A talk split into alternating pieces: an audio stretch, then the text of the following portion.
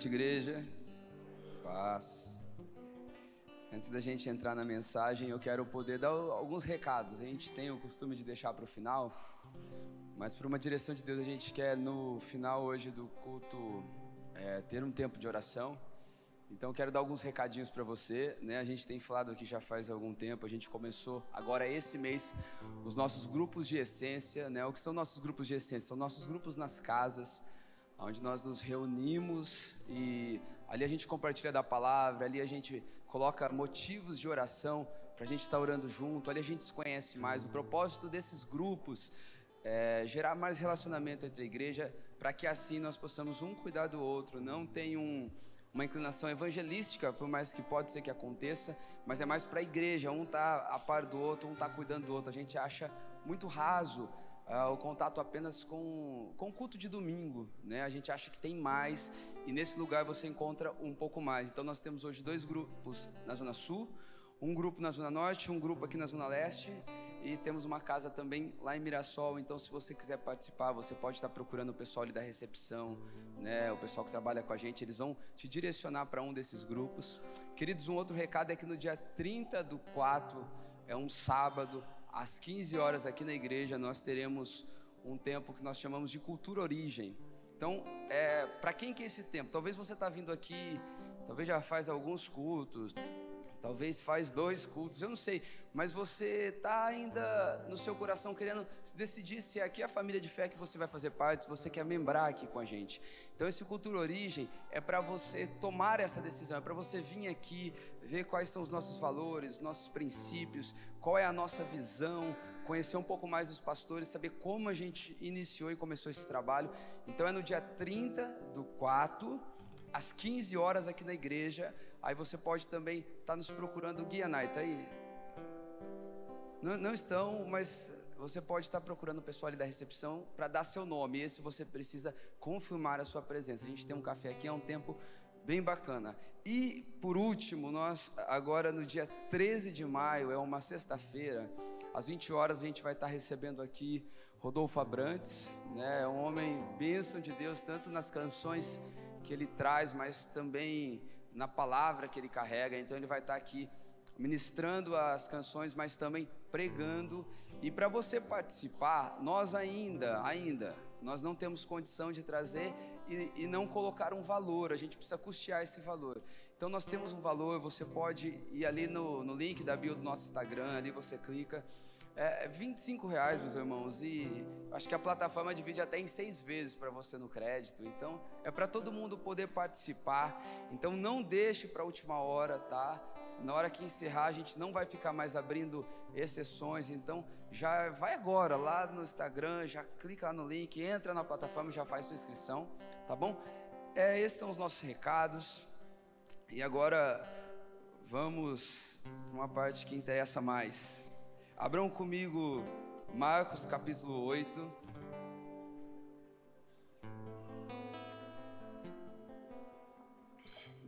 Marcos 8, nós vamos ler do 22 até o verso 26.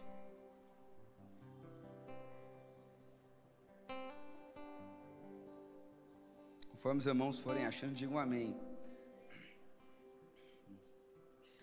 Marcos 8, a partir do verso 22, diz assim: Então chegaram a Betsaida e lhe trouxeram um cego e pediram a Jesus que tocasse nele. Jesus, tomando o cego pela mão, levou para fora da aldeia. Então cuspiu nos olhos do homem e, impondo-lhes as mãos, perguntou: Você vê alguma coisa? O homem, recuperando a visão, respondeu: Vejo pessoas, mas elas parecem árvores que andam. Então Jesus novamente pôs a mão sobre os olhos dele, e o homem, passando a ver claramente, ficou restabelecido e distinguia tudo de modo perfeito. E Jesus o mandou para casa, recomendando-lhe: Não entre na aldeia. Feche seus olhos para a gente falar um pouquinho. Jesus, nós queremos te agradecer a, a oportunidade de ouvirmos a tua palavra, Pai, a oportunidade que o Senhor tem nos dado de, junto com a nossa família, estar. Tá está nesse lugar, Pai, diante de um banquete. Pai, eu oro nesse momento para que o Senhor venha conduzir o nosso coração dentro de um ambiente agradável, Pai. Nos presentei com um ambiente agradável, um ambiente de paz, um ambiente leve, onde tem a, a melhor circunstância para a gente desfrutar desse lugar, Pai. Pai, eu oro assim como esse cego, ao ser tocado, havia clareza na vida dele. Eu oro que, conforme essa palavra vai sendo ministrada, o Senhor toque os meus irmãos com clareza, Pai. O Senhor toque os meus irmãos com, com nitidez a respeito da jornada, a respeito da vida. Eu oro por espírito de sabedoria e revelação, Jesus. Que o Senhor venha nos clarear cada letra onde o Senhor está. Que o Senhor venha clarear a nossa vida nessa noite, Jesus. Fique na liberdade. Amém e amém. Queridos, nós estamos na série é, Estrada dos Famintos e hoje a gente está encerrando essa série. É uma série onde a gente falou muito sobre fome por Deus, sobre anseio por Deus, porque eu acredito que não tem nada mais importante na vida de um homem e de uma mulher do que o quanto que ele deseja o seu Deus. É o que nós temos de mais importante. Deus tem bênçãos para nos dar, tem sim, tem promessas, tem sim. Deus tem propósitos para cumprir, tem sim, mas a, a coisa mais importante do Evangelho é Deus, é Ele que é o brilho maior do Evangelho. E esse mês nós tratamos sobre isso. E eu quero encerrar com, com essa mensagem. Né? Eu quero falar hoje sobre o toque de Deus. Uh, se fosse para mim ser um pouco mais criativo, talvez eu colocaria o título dessa mensagem do, do colírio de Deus. Eu quero poder andar com você versículo a versículo desse texto para a gente poder entender um pouco mais disso e, e, eu quero começar criando um plano de fundo, é, explicando sobre por que, que nós precisamos de um toque, por que, que nós precisamos desse colírio de Deus na nossa vida. É, é interessante que aqui no verso 22 a Bíblia vai dizer que Jesus ele entra ali em Betsaida, então eles vão e trazem o cego até Jesus. E eu quero começar falando dessa cegueira. E sabe de uma coisa? Não é a cegueira que te faz precisar de um auxílio, assim como um deficiente visual precisa para andar na rua. Não, não é dessa cegueira que eu quero falar. Eu quero falar da cegueira, eu quero falar da falta de clareza quanto à vida. Sabe quando nós olhamos para a vida e, e, nos falta uma clareza, e, e, por faltar essa clareza a gente não consegue desfrutar da jornada e também nós não conseguimos ter passos mais firmes a respeito do nosso futuro. É, é desse tipo de clareza que eu quero falar, não da sabe, não da cegueira dos nossos olhos, mas muitas vezes da cegueira da nossa percepção a respeito da vida, a respeito de Deus e quase sempre a respeito de nós mesmos. E, e para começar a falar um pouco disso, é, em Mateus no capítulo 15, ali no verso 14, Jesus ele diz assim para os seus discípulos: esqueçam os fariseus, eles são cegos, guias de cegos, e se ambos cegos andarem assim, eles cairão num barranco. E eu não acredito que Jesus estava dizendo assim para os discípulos: olha, os fariseus eles representam a associação Rio Pretense dos cegos trabalhadores. Não, ele não estava dizendo que os fariseus eram um grupo de deficiente visual que se reuniu, mas ele estava dizendo de uma outra cegueira e eu quero a partir daqui construir contigo esse pensamento sobre essa cegueira que eu quero falar nessa noite. É interessante que antes disso tudo acontecer, de Jesus, ele olhar para os seus discípulos e falar: ó, esqueçam os fariseus, são cegos que estão guiando cegos, e o fim deles é que eles vão cair num barranco, eles vão cair num buraco. Qual que era o dilema, qual que era o contexto que rodeava isso? A Bíblia diz que Jesus e seus discípulos eles foram se alimentar e ao ir alimentar-se eles não lavaram as mãos. Então diz que os fariseus eles chegam ali em Jesus e falam assim: olha, vocês não estão percebendo que vocês estão quebrando a tradição dos anciãos? Aí Jesus agora ele olha para eles e fala: Ok. E ele vai levantar uma outra situação, e é importante você entender disso. Havia um, um princípio, havia algo que permeava ali a cultura judaica, que era chamado de corban. O que, que era o corban? Era quando alguém consagrava algo ao Senhor, então agora era do Senhor. E aqueles fariseus, eles estavam negligenciando um mandamento de Deus, que era qual? Que era honrar o pai e a mãe. O que Jesus estava falando para eles, e, e qual que era o contexto?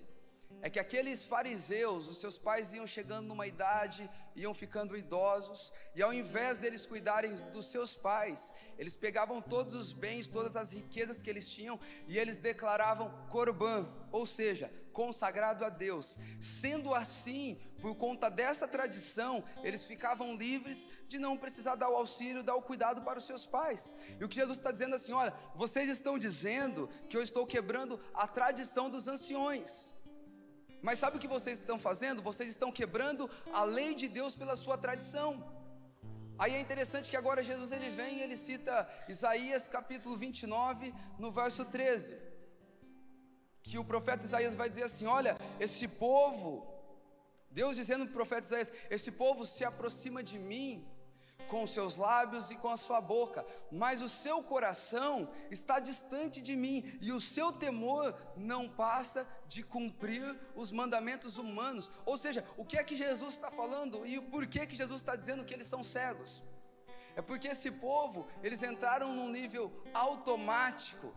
Eles entraram num ciclo de vida aonde eles conseguiam olhar bem que alguém não estava lavando a mão mas eles não conseguiam se enxergar que tinha coisa muito mais séria, que eles não conseguiam ter o discernimento dessas coisas. Meus irmãos, a cegueira que eu estou falando hoje não é a cegueira que impede você de me ver aqui na frente, mas talvez é a cegueira que te impeça de se ver diante dessa mensagem.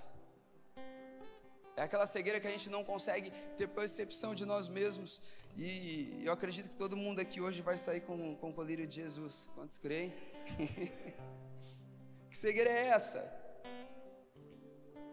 E aqui está a queixa de Jesus, aqui está a queixa de Deus através do profeta Isaías. É que a sua boca, os seus lábios, as suas práticas, elas estão muito distantes do seu coração. Ou seja, qual era o apelo, qual era o remédio? Era como se Jesus estivesse dizendo assim para eles: olha, vocês precisam aproximar o coração de vocês das práticas de vocês.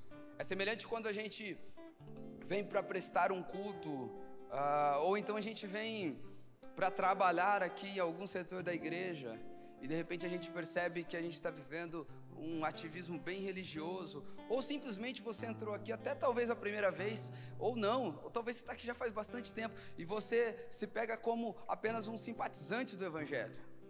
Mas sabe de uma coisa? Tem mais. Jesus ele quer trazer o teu coração para esse lugar. Às vezes nós vamos vivendo um ciclo que a gente perde o significado, meus irmãos.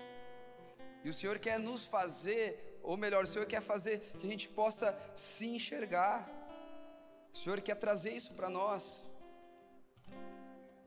É quando nós temos uma visão tão apurada daquilo que é externo, a tal ponto que a gente não consegue ter um mínimo de sensibilidade para aquilo que é interno. Quando a gente entende tudo de fora e porque ama muito o que está do lado de fora, a gente começa a negociar algumas coisas do lado de dentro e não, e não consegue mais se enxergar nesse lugar. Apocalipse 3, ali no verso 17, uh, é, parece que vai ser duro, tá? Não vai ser tão duro, amém, igreja? No final fica bom. Porque o evangelho é esse, ele levanta sim a nossa condição de pecador, mas no final ele diz que ele nos ama e nos faz igual a ele e um dia ele vai voltar. Apocalipse 3, 17 diz assim: Você diz, sou rico, estou bem de vida e não preciso de mais nada. Mas vocês não sabem que, que é infeliz, sim, miserável, pobre, cego e nu. E aí no verso 18 ele vai dizer assim: Aconselho que compre de mim. Aí ele vai falar sobre o ouro e o porquê do ouro, ele vai falar sobre as vestes brancas e o porquê das vestes brancas, e ele termina dizendo: E colírio para ungir os olhos, a fim de que vocês possam ver. Olha só, ele está dizendo assim para essa igreja, ao anjo dessa igreja: olha, vocês olham para vocês e está tudo tão bonitinho do lado de fora, vocês se sentem ricos, bem de vida, mas há, há, algo em vocês que vocês não estão tendo, uma percepção a respeito de vocês. E eu vou dizer a minha percepção a respeito de vocês: é que vocês são pobres, cegos no miserável. Mas agora sabe qual é a melhor parte? É que o mesmo Deus que traz uma espécie de diagnóstico é o mesmo Deus que está dizendo assim: ó, olha, mas também aconselho que vocês venham buscar em mim, vocês venham comprar em mim ouro, vestes brancas e colírio. E que ele diz, isso para mim é maravilhoso. Sabe por quê? Porque vestes brancas, vestes falam do quê? Falam de comportamento. Você vai perceber que, de acordo com como está o clima, a gente põe uma roupa. Você vai perceber que tem pessoas que elas são ainda mais intensas, que de acordo com como está o humor delas, elas vão pôr um tipo e uma cor de roupa. Vocês então, tem alguém assim aqui, mas deve ter. Então, roupa fala de comportamento. Então, Jesus está falando assim: olha, não é adequado, vocês não estão percebendo, mas se vocês derem um passo para esse lugar, eu tenho um novo comportamento para vocês, eu tenho um novo estilo de vida para vocês. Aí ele vai dizer ouro, sabe o que é ouro? Ouro é algo que é refinado no, no, no fogo, é algo que é aperfeiçoado, é, é o próprio Jesus dizendo assim: olha, tá fora, tá fora. Vocês acham que o que vocês têm é muito valioso, mas se vocês reconhecerem, igreja, aqui está o ponto: reconhecimento. Eu posso dar para vocês um caráter, uma vida totalmente aperfeiçoada, que é passada pelo fogo, mas é aprovada porque vem de mim. E por fim ele começa dizendo: eu também posso dar colírio. Aí ele vai dizer: A fim de que vocês possam ver. Ele termina dizendo: Eu posso dar tudo isso para vocês, mas eu também posso dar uma percepção melhor da vida. Posso fazer vocês enxergarem a jornada de uma maneira diferente. E queridos, Sabe de onde que nasceu essa mensagem? Essa semana eu tive tempo com algumas pessoas. E eu fiquei um pouco impressionado com como existem pessoas que elas estão querendo. E fiquei impressionado pelo lado bom mesmo. Só que elas não conseguem ter uma clareza a respeito de como fazer, de como viver. Eu, eu pelo menos com duas pessoas eu conversando e uma pessoa ela falou assim para mim, falou assim: como eu faço para ser igual a Jesus? Mas é, a gente teria mil respostas. Mas a pergunta foi carregada de tanta verdade que eu fiquei com temor no meu coração para responder aquela pessoa. Uma outra pessoa ela contou toda a história dela, daí ela olhou para mim e para Amanda e falou assim: "E agora, o que, que eu faço da minha vida?" E cara, como nós precisamos de clareza. E entendendo que essa cegueira fala de um lugar automático, entendendo que essa cegueira fala de uma falta de percepção, entenda uma coisa: você está aqui, você veio até aqui essa noite, e você não veio apenas por simpatizar, não, Jesus te trouxe até aqui, meu irmão, você precisa crer nisso. E Ele te trouxe, Ele te atraiu até aqui porque Ele tem um plano, Ele tem uma obra maior para fazer sobre a sua vida. Tem coisas mais profundas para a gente desfrutar, meus irmãos. Existe coisas mais profundas e, e, e, eu quero começar dando um caminho de como isso acontece e depois eu quero poder detalhar esse caminho. Brinquei aqui pela manhã que eu acho que o Guilherme ele pegou meu esboço para fazer essa oferta. Ele usou dois textos que eu vou vou estar tá usando. Isaías 6 no capítulo 1 vai dizer assim: "Olha, no ano em que no ano da morte do rei Uzias, eu vi o Senhor assentado sobre um alto e sublime trono. E é interessante que agora no verso 6, no verso 5 ele diz assim: Então eu disse: Ai de mim, estou perdido, porque sou homem de lábios impuros e habito no meio de, de um povo de impuros lábios, e os meus olhos viram o Senhor, o, viram o Rei, o Senhor dos exércitos. Primeira coisa que eu quero dizer para você aqui nessa noite, a gente vai ver que é, Isaías ele tem essa experiência com Deus e, e, e queridos, a morte do rei Uzias, ela representou muita coisa. Uzias, ele teve o final da sua vida com lepra, numa casa separada, mas a vida de Uzias não foi sempre assim. Uzias, ele foi levantado ali rei, não era nem adolescente. A Bíblia vai dizer que ali por em torno de seus 16 anos ele, ele se propõe a buscar o Senhor, ele faz uma reforma, ele, ele foi um rei que representou dias de glória para o povo de Israel. E ele vai dizer: Olha, no dia do luto, no dia da perda, eu vi o Senhor. Ele teve uma experiência com Deus. E agora, lá no verso 5, ele vai dizer o seguinte: Ai de mim. Olha só, perceba uma coisa: o olhar para o alto, o desfrutar de uma visão eterna, gerou o olhar para dentro. O ter uma revelação de Deus gerou uma espécie de arrependimento em quem Ele é, e aqui está a, a primeira resposta para você. Como nós vamos ser aperfeiçoados a respeito de clareza na jornada? É tendo uma revelação do alto. Quanto mais eu conheço, mais clareza e convicção e firmeza eu terei. Às vezes nós vamos querendo respostas prontas do Senhor, e, e meus irmãos, Quase nada em Deus é pronto. Só que nós precisamos entender que a nossa jornada ela é feita com, com coisas que Deus depositou dentro de mim e de você. Percebe uma coisa? É, sempre trata de perspectiva, de percepção. Mas você vai perceber, eu vejo é, um exemplo eu e Amanda. A gente está indo para algum lugar e, e, eu sou muito contemplativo. Eu, eu, fico olhando. Se eu ver um pássaro, eu vou ficar olhando. Para você ter noção, eu sou demais. Eu tento sempre fazer um caminho diferente cada vez que eu vou para um lugar, porque eu quero passar olhando. E eu fico falando para Amanda e Amanda, aham, entendi, aham, entendi. Por quê? Porque cada um de nós temos uma percepção, cada um de nós vemos a vida de uma maneira, e são é, é essa maneira de enxergar a vida, são as nossas percepções que elas vão construindo a jornada diante de nós. Tudo que nós precisamos é como se Deus ele arrancasse de dentro de nós o tijolo, o asfalto que vai pavimentando a nossa estrada.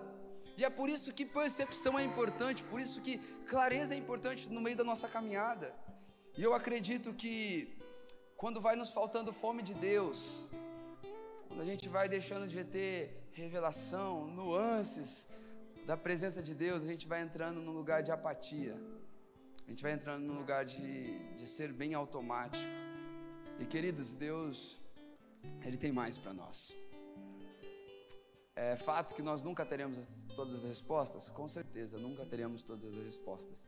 Mas, mesmo sem resposta, o Senhor traz uma clareza que a gente tem convicção no passo que a gente está dando. E é, é desse lugar, desse lugar que eu quero partir. Sabendo que o olhar para o alto promove o olhar para dentro, sabendo que a revelação do alto promove a firmeza e a fé para caminhar uma jornada, eu quero agora poder, de maneira mais detalhada, falar desse processo, porque acredito que olhar para você e falar, cara, você precisa olhar para o alto para ter convicção. Eu acho que fica um pouco ainda. Era para bastar, é verdade. Mas eu acho que fica um pouco vago. Eu quero poder ser um pouco mais detalhado contigo nesse processo. O verso 23 uh, ah, vai dizer que Jesus, ele pega esse, esse cego e leva ele para fora da aldeia, para fora do povoado. E aqui tá, tá um primeiro passo para a gente ter esse tipo de experiência com Deus. Queridos, nós sempre vamos precisar ir, é, ir para um lugar de solitude para ter uma experiência com Deus. Às vezes nós vamos caminhando e é, talvez nem você sabe isso, talvez é uma informação nova para você, mas talvez você se odeia. Como assim, pastor, eu me odeio? Talvez você se enche de tanta atividade, você se cerca de tantas pessoas, porque você não consegue ter uma mente silenciosa, você não consegue ter um coração que, que, que é quieto. E a primeira coisa que o Senhor vai fazer conosco, Ele vai nos levar para um lugar de solitude. Ele vai nos tirar do meio do povoado. Ele vai nos tirar do meio das vozes, Ele vai nos tirar do meio dos pensamentos e atitudes já formatadas que a gente veio até hoje e na boa, não deu certo. É que a gente é um pouco teimoso, a gente sabe que tem tanta coisa que não dá certo, mas a gente fica tentando. E o Senhor, Ele quer nos resgatar desse lugar. Posso te dizer com toda a convicção, toda experiência com Deus, que não te faz olhar para dentro, não é uma experiência genuína. Você vai perceber que é, assim que, que ele tem. Isaías tem essa visão de Deus, ele vai dizer: ai de mim. Porque para toda revelação de Deus já tem um ai de mim pronto para ela ser genuína. Você percebe que nesse momento Isaías estava vivendo sua vida de maneira tranquila. Tranquila mesmo. Mas agora ele tem uma experiência. E entre entre a, entre a visão e o envia-me a mim havia o ai de mim. Queridos, é nesses dias que a gente precisa se deparar com a santidade de Deus. E a santidade de Deus nos constranger a sair do lugar de multidão, a sair do povoado, a sair do pensamento automático, para transicionar para um lugar de sermos discípulos de Jesus. É dentro desse lugar. Sabe o que é Deus te tirar do povoado? Sabe o que é Deus te tirar, sabe, do meio da massa? Nosso Deus, ele não é um Deus de segregação, tá bom? Já, já quero te dizer isso. Deus ele começa a sua obra, ele começa a desenrolar o seu plano com Abraão e ele não diz assim para Abraão: Abraão, vou colocar uma redoma em volta de você e sua família será abençoada. Não. Ele diz assim: Abraão, por meio da sua família, todas as famílias da terra serão abençoadas. Nunca foi propósito de Deus uma igreja fechada para dentro, sempre foi propósito de Deus homens e mulheres se alimentando de Cristo para abençoar as nações. Mas deixa eu te falar algo.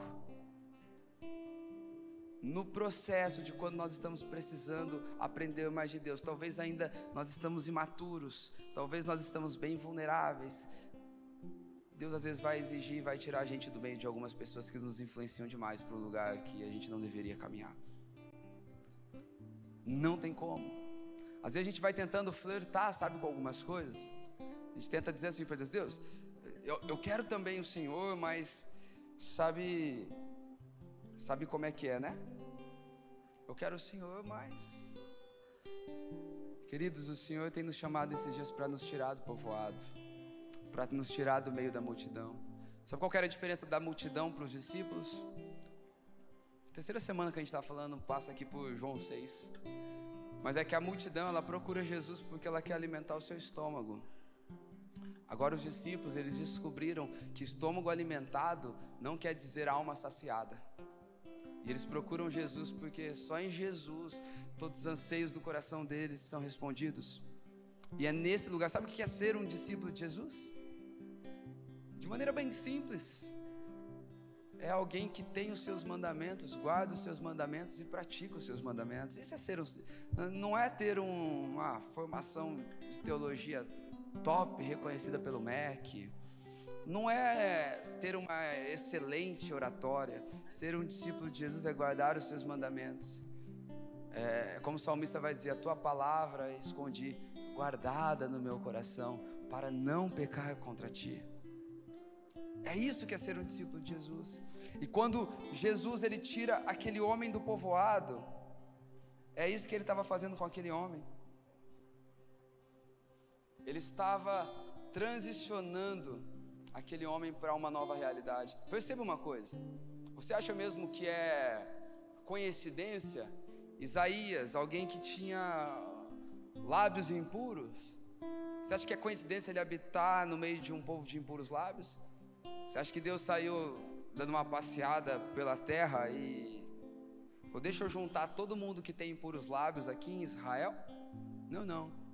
É que até aquele momento, por falta de uma revelação do alto, Isaías, ele era a soma dos fatores exteriores, ele era o produto, o resultado de quem estava à volta dele.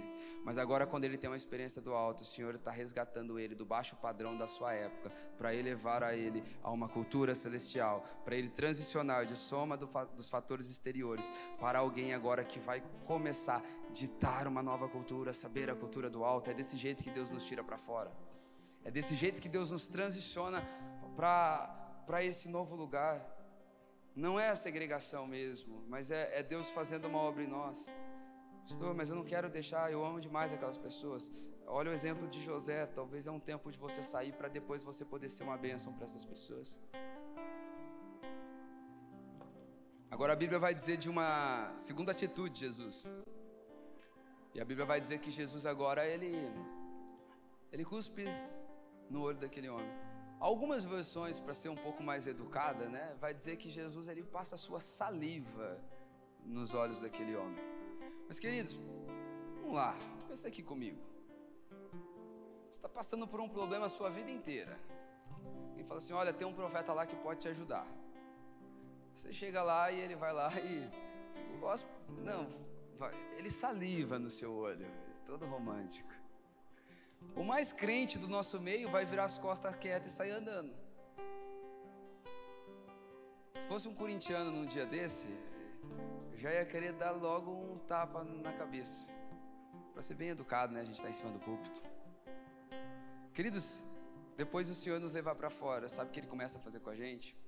Ele começa a provar as nossas bases. É agora um processo onde a gente vai entrar num lugar onde o Senhor vai começar a nos confrontar. E não tem como. É o processo de humilhação mesmo. Às vezes a gente pensa, poxa, eu sou crente, mas ninguém me humilha, não. Deixa eu te falar. O Senhor a quem nós servimos, a Bíblia vai dizer lá em Filipenses que ele não teve por usurpação ser igual a Deus, mas se esvaziou, se humilhou, servo tornou e obedeceu até a morte morte de cruz. A humilhação é o processo que todos nós precisamos Entenda uma coisa: nem todo aquele que foi humilhado é humilde, mas todo mundo que é humilde um dia foi humilhado, e não tem como.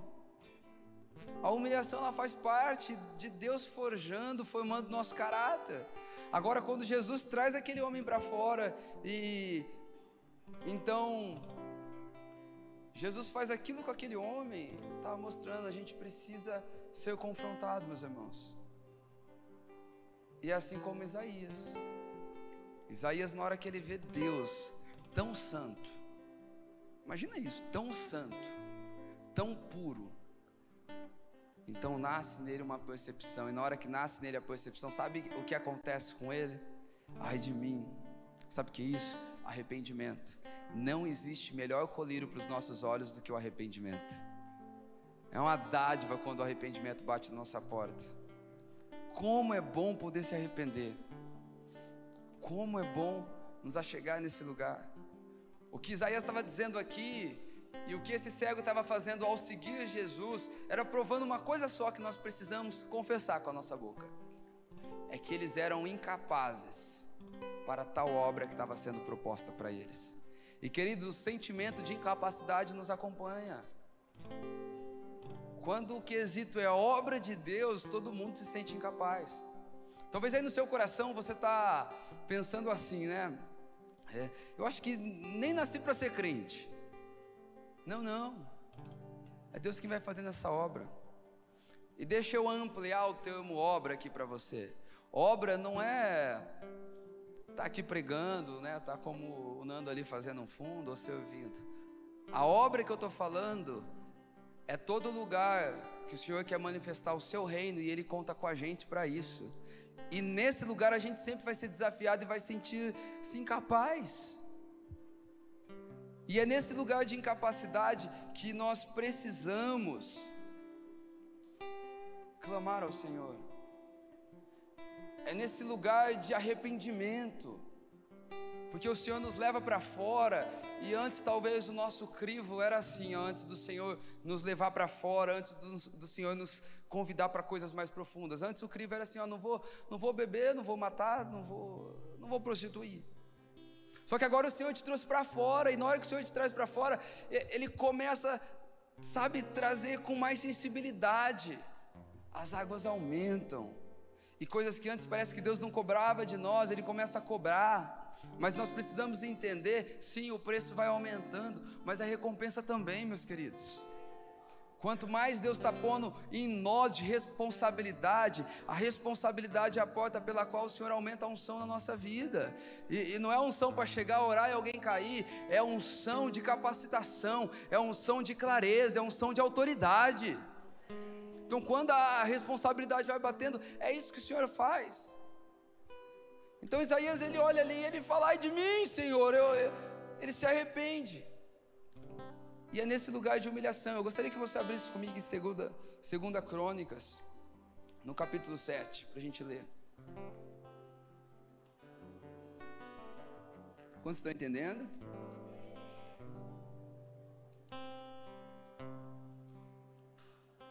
Segunda Crônicas, capítulo 7.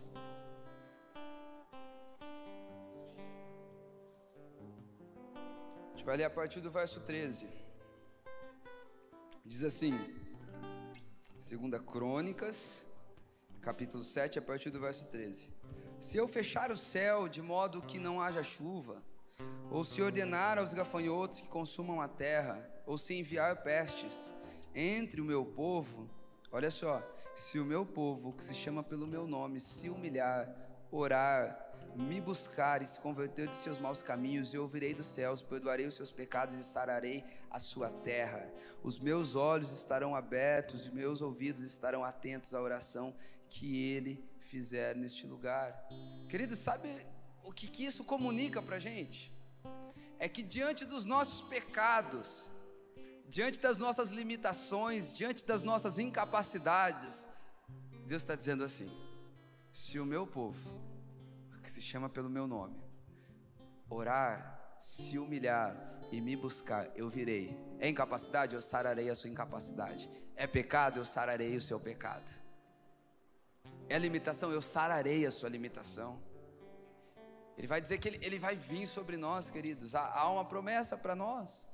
Então, a primeira coisa é. A, a primeira característica que ele nos leva para fora.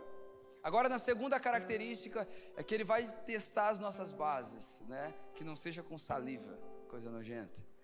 Agora, uma terceira característica de como ele faz com a gente para proporcionar eh, isso.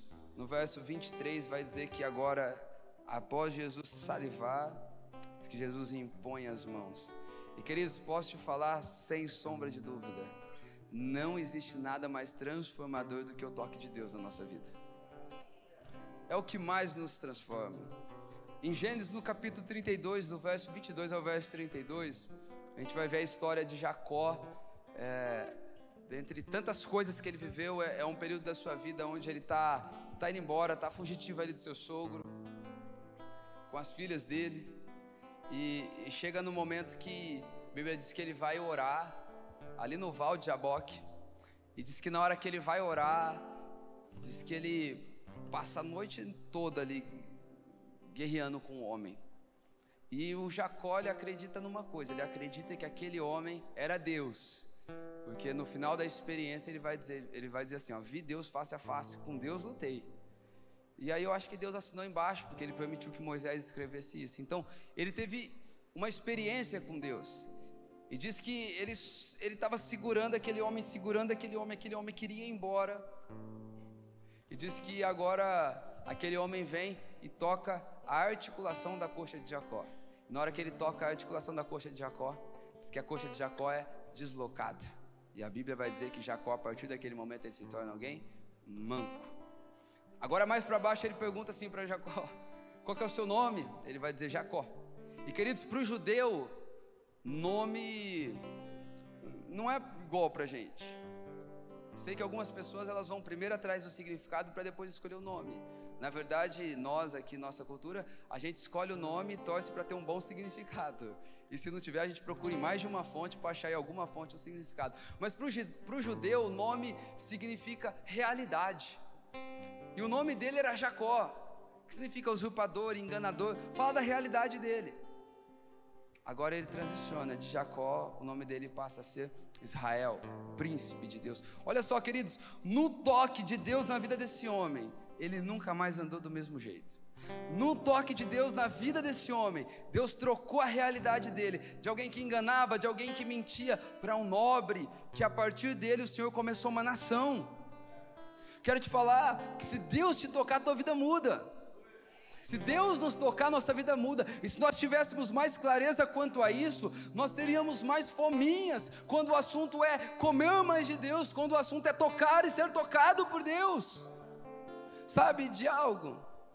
Uma informação a gente pode negar, queridos, mas uma experiência a gente não nega.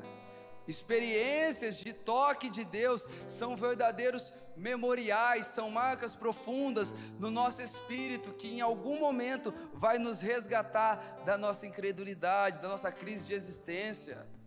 É o toque de Deus que muda a nossa vida. Eu sei que ao falar isso, talvez eu estou resgatando aí dentro de você algumas vezes que Deus te tocou.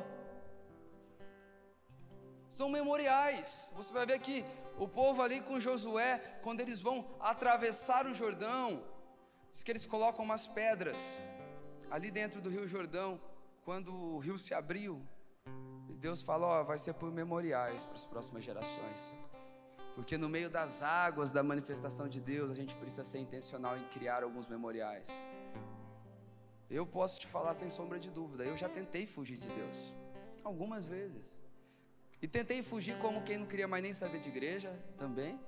Mas tentei fugir do jeito mais inteligente. É estando diante de Deus, mas não querendo encarar as palavras que Ele já entregou ao meu respeito. É estando diante de Deus e já está que nem aqueles discípulos, sabe, no caminho de Emaús, triste, andando a jornada, porque já não acredita que mais nada é de verdade. Queridos, são memoriais essa experiência, são toques de Deus que vão nos resgatar desses lugares. No final dessa experiência, no verso 30 de Gênesis, ele vai dizer assim: Vi Deus face a face e a minha vida foi salva. E eu creio que Deus está aqui. A pergunta é: o quanto você quer o toque dele? Será que eu estou diante de um povo hoje que vai fazer que nem que nem Jacó? Gente, tem noção? É Deus falando, me solta. Para a maioria de nós, Deus está falando, vem para mim que eu estou facinho. E aqui Deus estava falando, me solta. E ele foi segurando. Ah, eu quero ser, ser o chatão nessa, nessa área. Eu quero ser o inconveniente nessa área.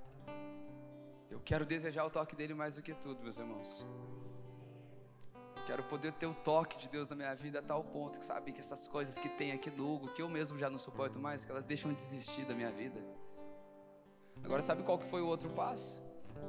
Jesus tira para fora, tem ali aquele processo cirúrgico, toca, mas agora Jesus ele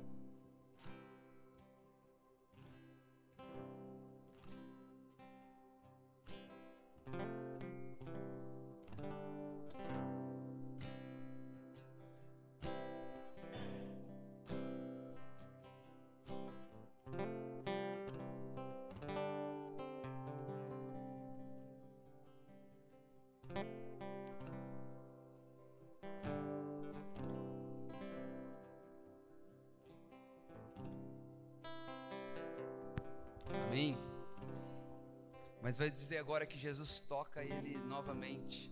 E, e aqui está. Aqui está uma boa. Aqui, ou melhor, aqui está uma notícia ruim, mas está uma melhor ainda. Sabe quando alguém vem falar assim para você: ó, Eu tenho uma boa e uma má notícia. Você já sabe que a boa notícia vai ser engolida pela má notícia. Mas aqui eu estou dizendo que eu tenho uma boa e uma má, mas eu quero dizer que a boa engole a má notícia. A primeira notícia é que um toque de Jesus não basta para mudar toda a nossa jornada, muda a nossa vida naquele momento. Mas, pastor, então qual que é a boa notícia? É que Jesus quer nos tocar sempre. E conforme Ele vai renovando o seu toque, Ele vai aperfeiçoando nossa vida. Nós precisamos entender que a vida com Jesus ela é progressiva, queridos. Ela é processual. E quanto mais Jesus vai tocando eu e você, mais a nossa vida vai mudando. Mais a nossa vida vai sendo mudada, mais a nossa rota vai sendo alterada. Jesus toca, algo muda. Eu aprendi algo bem, bem interessante. Você vai ver Marcos no capítulo 5, um pouquinho antes, quando aquela mulher lá do fluxo de sangue, ela vem e toca em Jesus, sabe o que acontece?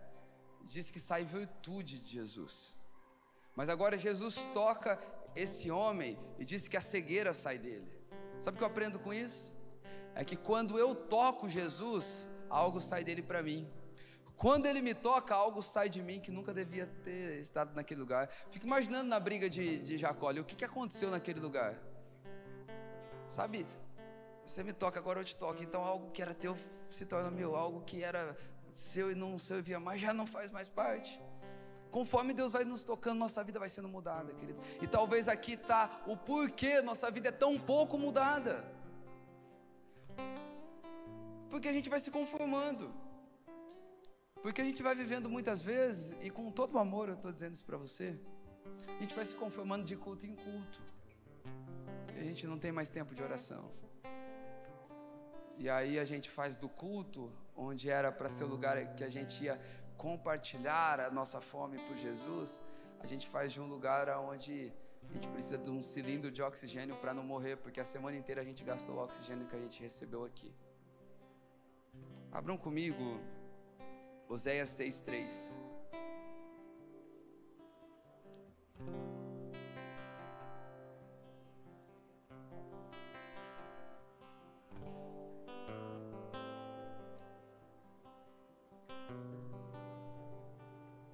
Oséias 6,3. Acharam?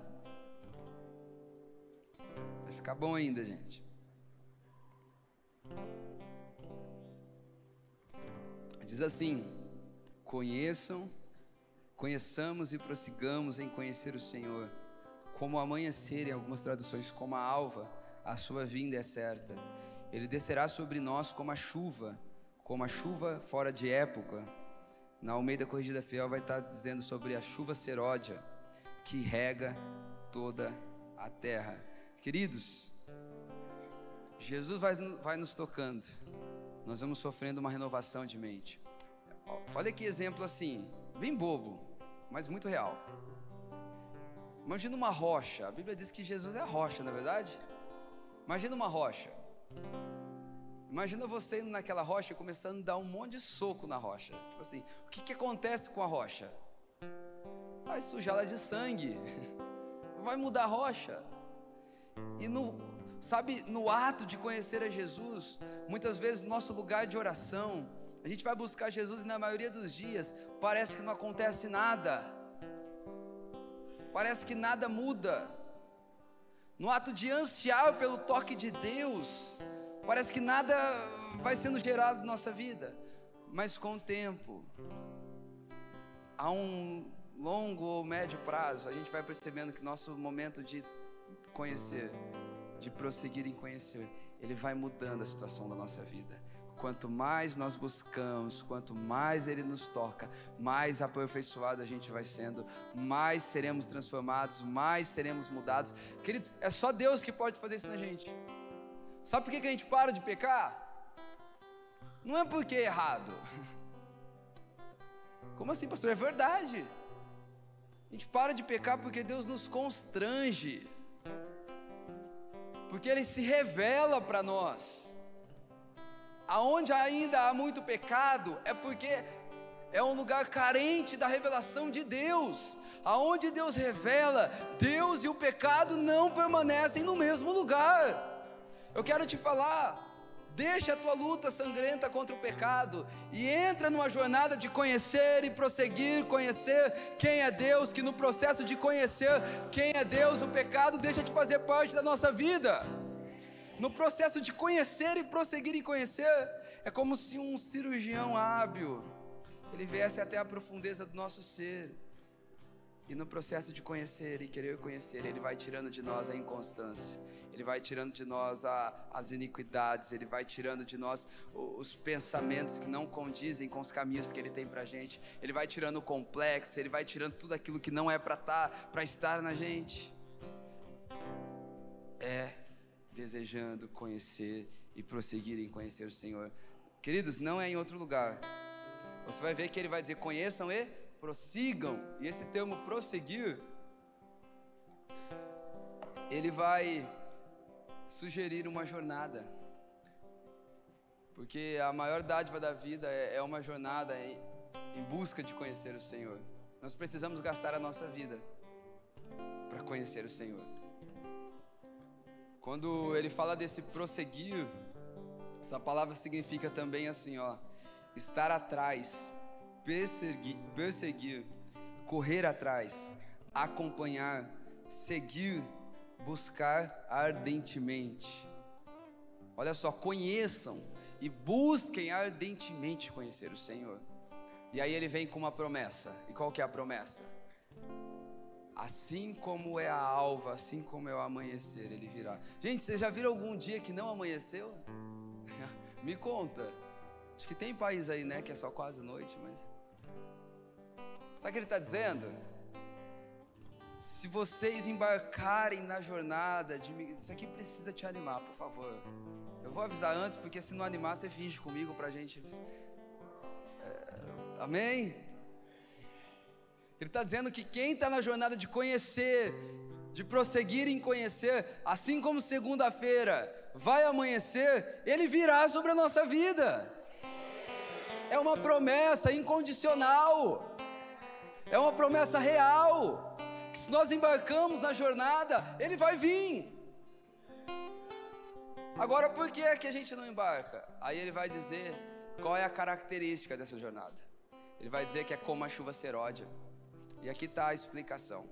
Sabe, para o judeu havia dois tipos de chuva: a chuva temporã e a chuva seródia. A chuva temporã era a chuva da época.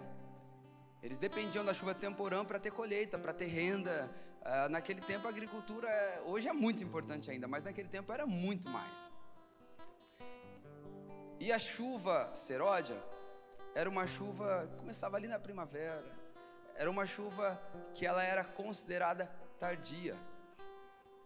E sabe por que muitas vezes nós desistimos dessa jornada? É porque quase sempre parece tardio quando Deus vem. Fala que não é verdade. Quantas vezes você tentou durante uma semana, parece que nada aconteceu, e você falou: Ah, você não falou, né? A gente tem medo de Deus. Mas dentro do seu coração você deixou algo fixo ali, que não vale tanto a pena, porque parece que Deus vem na conferência e uma vez por ano no meu quarto, e vai que a vez que Ele vem eu não estou orando. A promessa é certa, mas a característica dessa jornada é que quase sempre vai parecer tardio a hora de Deus vir. Quer. A Bíblia não está dizendo isso, mas é. Eu quero compartilhar contigo uma experiência. Parece que quase sempre quando eu tô meio desistido. Quase sempre, quando eu lá fiz meu jejum, fiz minha oração, busquei. Mas que Deus não quer muito não. Parece que é bem no final que eu tô ali para desistir. Parece que Deus resolve vir. Então sabe o que eu quero te falar? Continua mais um pouco. Tenta um pouco mais. E agora ele vai dizer que ele vai vir como a chuva, gente. Tenta na chuva sair na rua e não se molhar. É porque essa vinda dele vai molhar cada partícula do nosso ser, da nossa alma, queridos. É por inteiro que o Senhor tem para fazer dentro de nós. Mas, pastor, então Deus só vai me encher do Espírito Santo? Não, deixa eu te falar, a chuva tem outras características.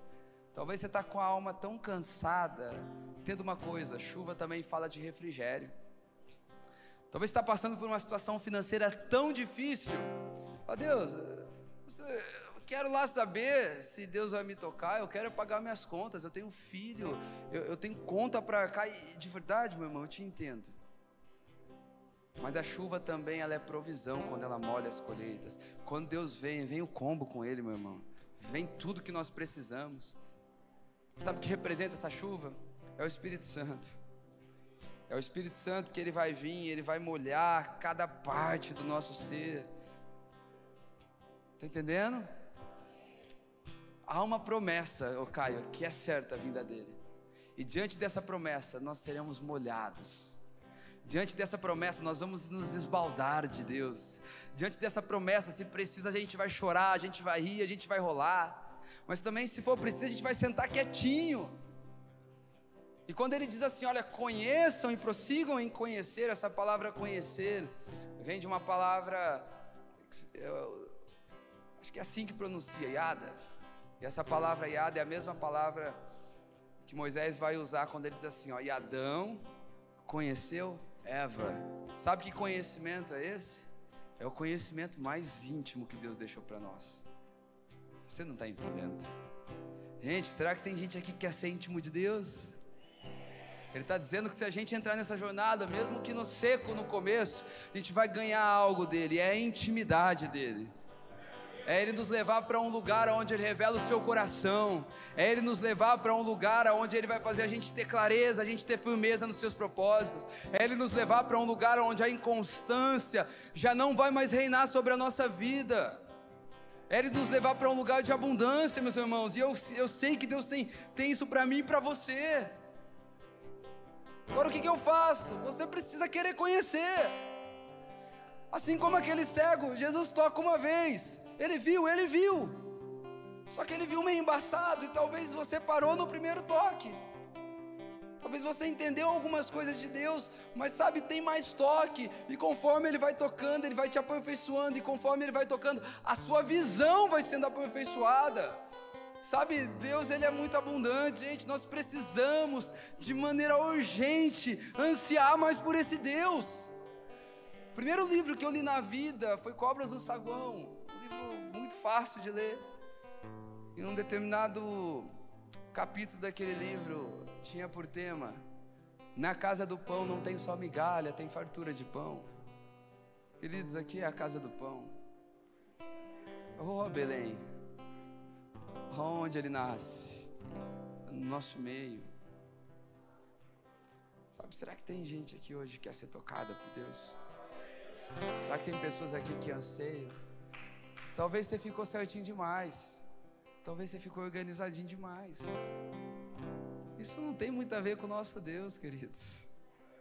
Quando Deus chega, Ele já começa a te humilhar da maneira que você se expressa.